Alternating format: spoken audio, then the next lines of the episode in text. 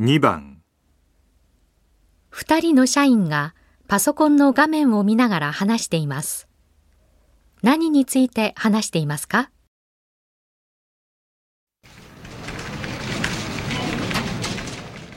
これ、ちょっと見てくれる？うーん。これだと時間的に難しいんじゃないかな。そうだよね。でも、質問の時間は必要でしょ？やっぱり。うん。じゃあ、質疑応答は最後にまとめたら？何について話していますか？